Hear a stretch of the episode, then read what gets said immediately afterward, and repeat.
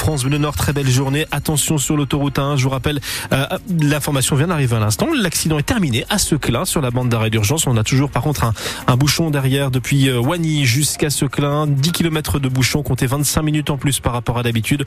On surveille tout cela bien évidemment. Pascal, la météo Des averses sont toujours attendues dans la journée avec un temps très nuageux, du vent qui soufflera assez fort. Les températures ce matin 7 à 10 degrés. L'AA est toujours en vigilance rouge ce matin. C'est le dernier bulletin de Vigicru euh, qui l'annonce avec quand même du mieux puisque euh, trois cours d'eau, la Liane, la Lave Clarence et la Solre sont repassés en jaune cette nuit. Air sur la Lys fait partie des 189 communes aujourd'hui concernées par les inondations dans le Pas-de-Calais. Une douzaine d'habitants ont été évacués. Aurore en fait partie. Elle l'assure, le niveau du cours d'eau à côté de chez elle était deux fois plus élevé qu'en novembre au moment des premières inondations. Aurore constate donc l'ampleur des dégâts impuissante. On avait monté tout ce qui était machine à laver, euh, frigo, sèche-linge, enfin là il n'y a, a, plus rien. Enfin il n'y a plus d'électricité, il n'y a plus rien, tout, tout, est sous l'eau. On a mis les enfants en sécurité et puis, euh, et puis voilà. De toute façon on ne pourra plus rien faire maintenant. Là vous allez faire quoi du coup? Vous allez trouver une solution, aller chez des amis chez... On va être je pense un petit peu à droite à gauche. On va être très très nombreux à se poser la même question. Et puis on va essayer de, de voir ce qu'on peut faire. Surtout pour les enfants. On a un grand de 10 ans, il, se pose beaucoup, beaucoup, beaucoup de questions. Après un petit de 4 ans, plus les premières inondations, c'était le jour de son anniversaire, au mois de novembre. Et là, quelques jours après Noël, donc euh, je pense qu'on oubliera beaucoup. Physiquement, on était prêts, parce qu'on a, fait ce qu'on a pu pour tout sauver, mais moralement, on prend un, coup. On a acheté il y a 4 ans à R. On venait juste de finir notre maison et la première inondation, on est juste, juste de terminer la maison et puis là, euh, on a passé des jours et des nuits dessus et là, il n'y a plus rien.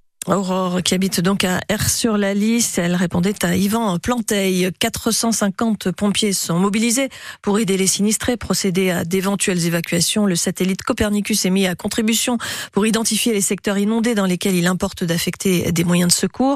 Sur le terrain, quatre premières pompes de la sécurité civile vont être installées aujourd'hui à l'écluse de Mardic pour soulager la A, sur le canal d'Air pour soulager la Lys.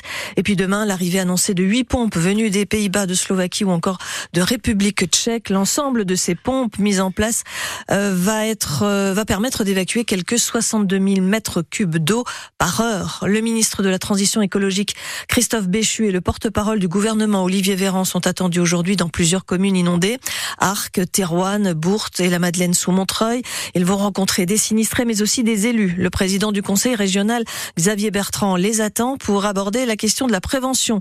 Il y a urgence selon lui à engager des travaux pour éviter de nouvelles catastrophe. Xavier Bertrand au micro d'Augustin Arrivé. Janvier, février, mars, c'est pas les mois de l'année les moins pluvieux. Hein. C'est ceux où il pleut le plus. Ben, on peut pas attendre les beaux jours pour le faire. C'est dès maintenant qu'il faut l'organiser. Et moi, je me moque royalement de savoir s'il y a des autorisations à demander ou pas. On va commander aux entreprises les travaux, on va les payer, mais il faut que ça ait lieu maintenant et, et pour... que personne ne vienne me balancer des arrêtés administratifs pour me dire qu'il y a des procédures à respecter. Il y avait déjà des inondations il y a 20 ans dans, dans la région. Pourquoi ne pas l'avoir fait plus tôt? Écoutez, ça fait pas 20 ans que je suis là, mais moi, j'entendrai pas pendant 20 ans des gens qui sont à bout. Normalement, la région, elle a aucune compétence, zéro compétence en matière d'eau. Ok, mais moi, je laisse pas les gens de ma région dans cette situation. Donc, le préfet est totalement aligné avec moi. Et ce que je vais demander au ministre, c'est qu'on arrête de nous pondre les trucs et qui nous empêchent d'agir. Moi, je veux protéger les gens et je veux surtout qu'ils soient pas à me dire, Monsieur le Président, on va déménager parce qu'on n'en peut plus. Voilà. Moi, je veux que les gens restent ici et qu'ils vivent tranquilles. Voilà ce qu'ils demandent.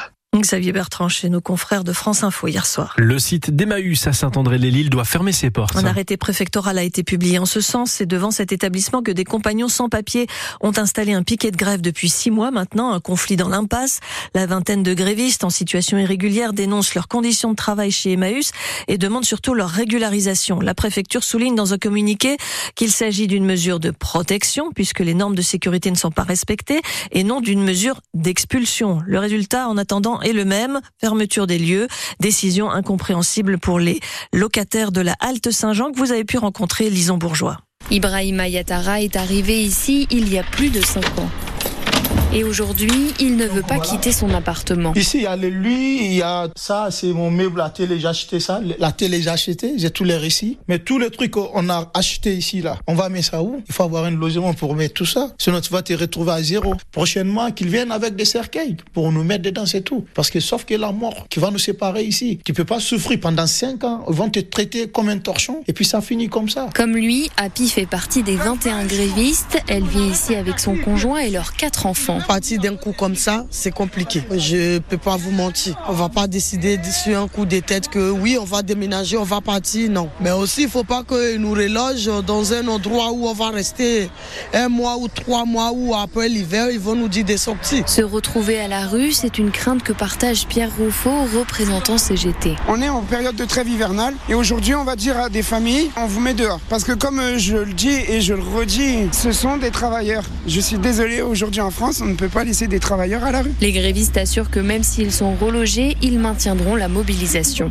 La direction d'Emmaüs n'a pas souhaité répondre à nos questions. Selon le communiqué du préfet, c'est à la direction de la Halte Saint-Jean de proposer un relogement aux grévistes pour pouvoir donc entreprendre ces travaux de mise aux normes. Une femme de 61 ans est morte hier après-midi dans un accident sur la 16 au niveau de la sortie Marquise vers Calais. Quatre voitures étaient impliquées dans la collision. Un jeune homme de 19 ans et un Britannique de 74 ans ont été transportés en urgence absolue à l'hôpital de Calais. L'intersyndicale de Casino rencontre aujourd'hui à Saint-Etienne les futurs repreneurs du groupe, à savoir Auchan et Intermarché. Les syndicats et le personnel espèrent avoir des réponses, notamment sur le nombre de magasins qui vont passer chez l'un ou l'autre géant de la grande distribution et surtout combien de postes vont être conservés. Le PSG remporte le trophée des champions. Pour la douzième fois, les footballeurs parisiens se sont imposés hier soir au Parc des Princes 2 à 0 face à Toulouse. Kylian Mbappé a inscrit l'un des buts de la victoire, l'occasion d'évoquer avec lui son avenir, puisqu'il sera en fin de contrat au mois de juin. Le joueur indique qu'il n'a pas encore fait son choix, partir ou rester. Euh, rester euh, avec euh, un accord qui a été trouvé avec la direction du club. Le joueur renonce à certaines primes pour pas mettre le club en difficulté financière. Ce week-end, de pas de championnat, mais les 32e de finale de la Coupe de France, six clubs du Nord et du Pas-de-Calais sont en lice avec un derby entre Dunkerque et Saint-Omer. Saint-Omer, club de régional 1, à l'honneur sur France Bleu Nord ce soir entre 18h et 19h. Comme hier à Fény, Sylvain Charlet ira à la rencontre des dirigeants du club, des joueurs et des bénévoles. Le match entre Dunkerque et Saint-Omer est programmé samedi à 18h.